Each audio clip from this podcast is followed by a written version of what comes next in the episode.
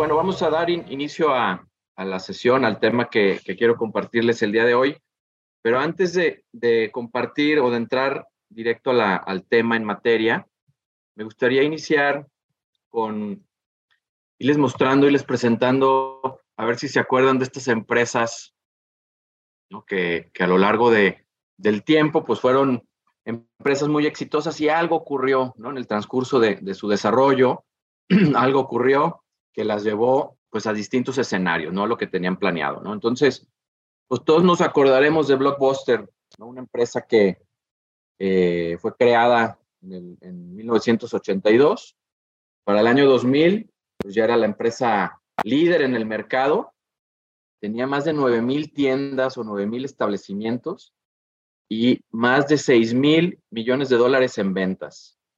Y luego ocurre algo muy interesante. En el año 2000 se acerca la gente de Netflix, los creadores de Netflix, a ofrecerla en venta a Blockbuster. Blockbuster la rechaza, una venta de 50 millones de dólares, y 10 años después, Blockbuster estaba firmando el Chapter 11, estaba en bancarrota, un tema eh, pues fuertísimo. Ahí vemos cómo cayeron abruptamente sus, ventas en la gráfica que, tenemos.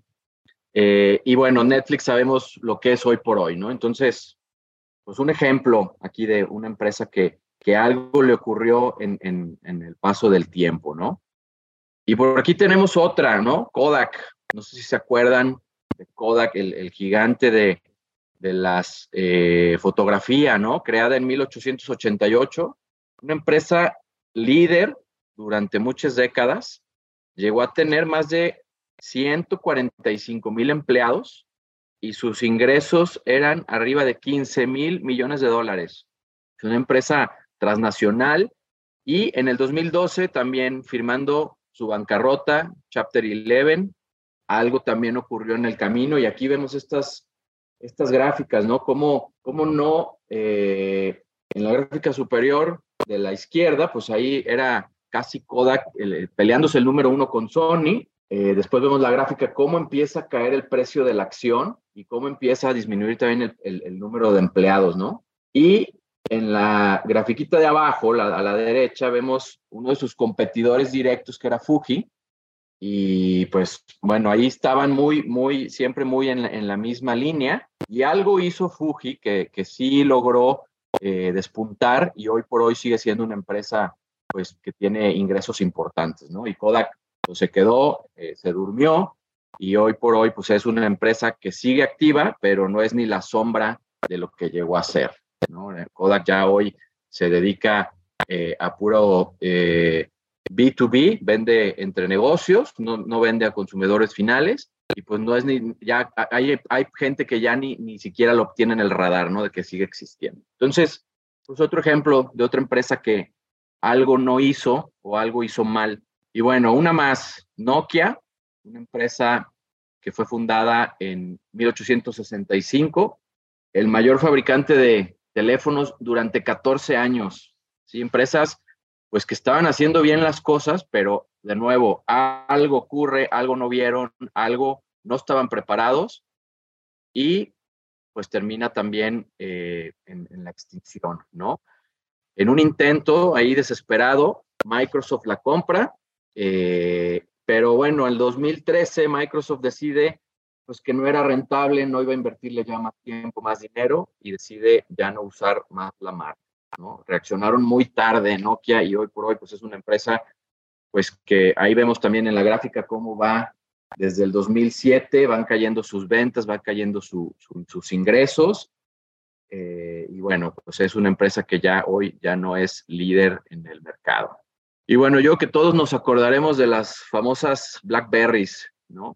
También una empresa que lanzaron el primer BlackBerry en el 2003, en el 2007 tuvieron un crecimiento impresionante, en el 2009 éramos más de 50 millones de usuarios y después la misma formulita que con las anteriores, la compra TCL, con un intento desesperado de revivirla, de reactivarla, de renovarla, y en el 2013, TSL anuncia que no se fabricarán más Blackberries. ¿sí? Y ahí vemos también la gráfica, cómo desde el 2006 en un crecimiento exponencial en ventas y después del 2011 la, la, caída no abrupta hasta pues ya no estar fabricando y ya estar prácticamente extinta la, la compañía.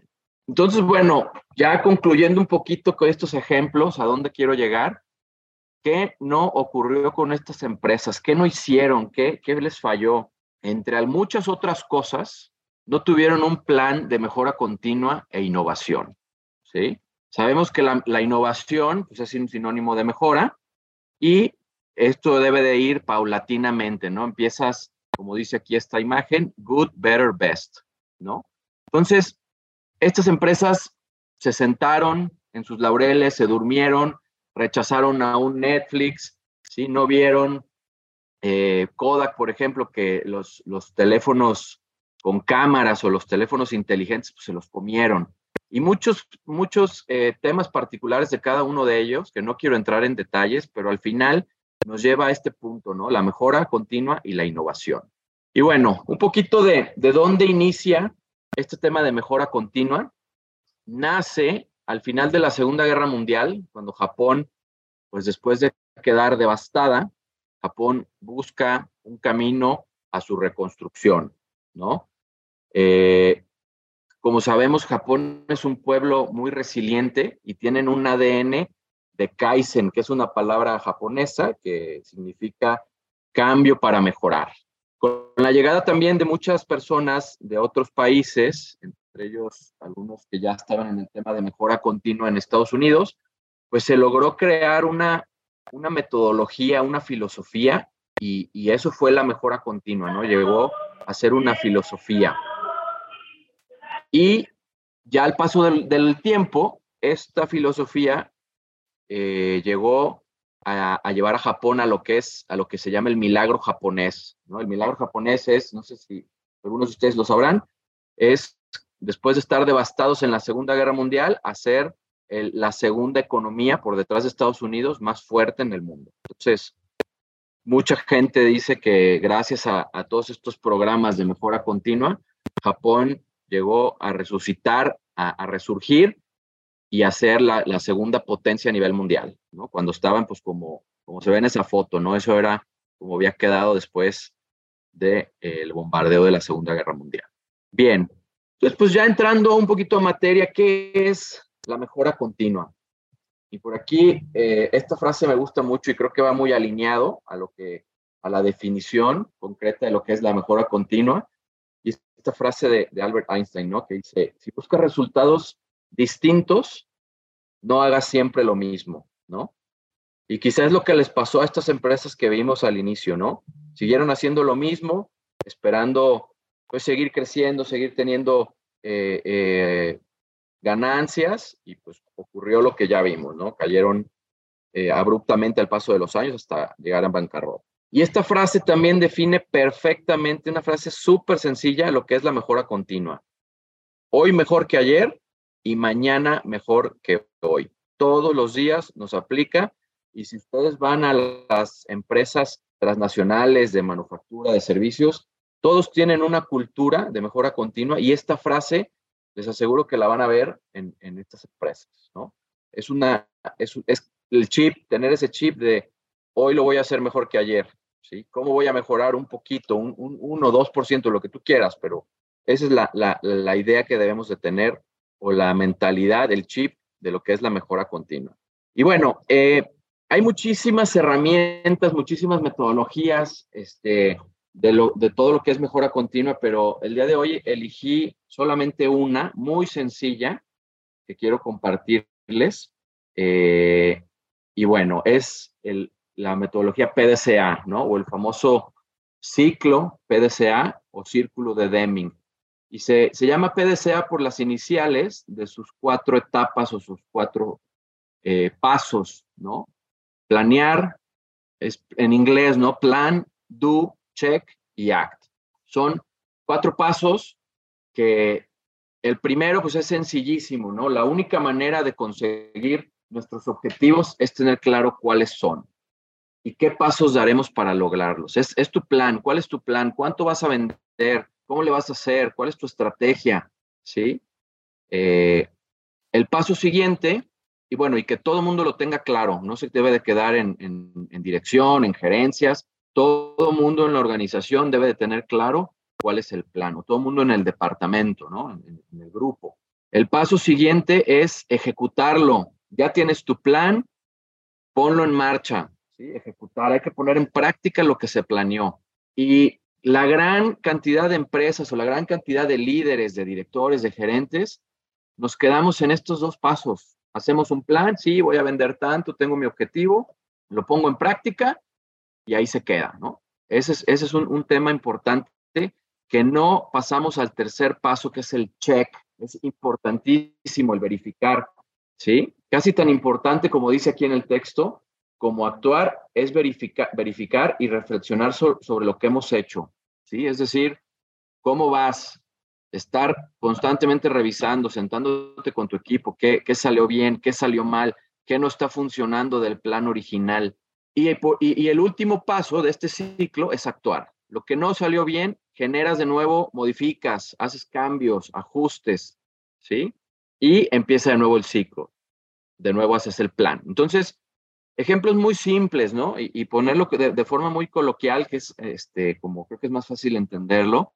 En un partido de fútbol, el entrenador hace su alineación inicial, hace la estrategia en función al rival, salen los jugadores, lo ejecutan, ¿sí? Llega al medio tiempo, van perdiendo 2-1, revisa qué está fallando, hace cambios, hace ajustes, ¿no? Saca al jugador que no está dando el rendimiento que necesita, mete a otro que le va a dar un poquito más que necesite justo en ese, en ese partido y que no lo había visto en el plan inicial.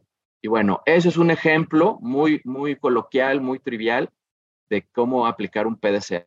Pero este plan lo podemos aplicar en nuestro día a día hasta si me pongo un plan para bajar de peso, voy al nutriólogo, me subo a la báscula y ese es el check.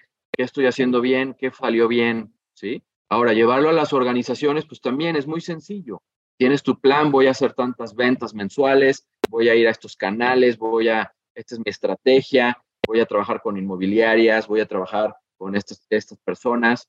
Lo ejecuto, si algo no me está saliendo bien, voy checando semana a semana, día a día, mes a mes, cómo voy, qué está saliendo bien, qué de mi plan original no, no me está saliendo bien y corrijo, ¿sí? Corrijo. Y esto no es trabajo de una persona, Normalmente hay que hacerlo en equipo, ¿sí?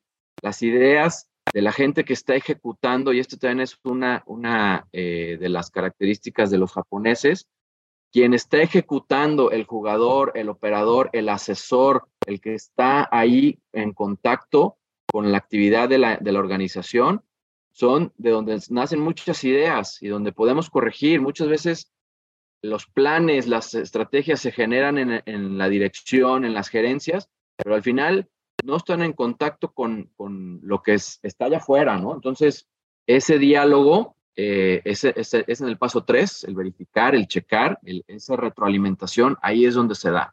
Y es donde, donde surgen eh, ideas buenísimas, sencillísimas, que el, que el, mismo asesor te dice, oye, y si le hacemos así, oye, y si cambiamos esto que creo que no nos está funcionando. Entonces, bueno, pues esta es, esta es una metodología muy sencilla, muy simple, que a mí me gusta mucho, yo la utilizo eh, y bueno, se las quería compartir. ¿no? Obviamente, pues podemos profundizar mucho más eh, en, la materia, pero bueno, nada más quería dar como una breve eh, introducción, una explicación de lo que es. Y bueno, ya por último, para concluir, no quería extenderme mucho, quería hacer la, mi intervención muy breve.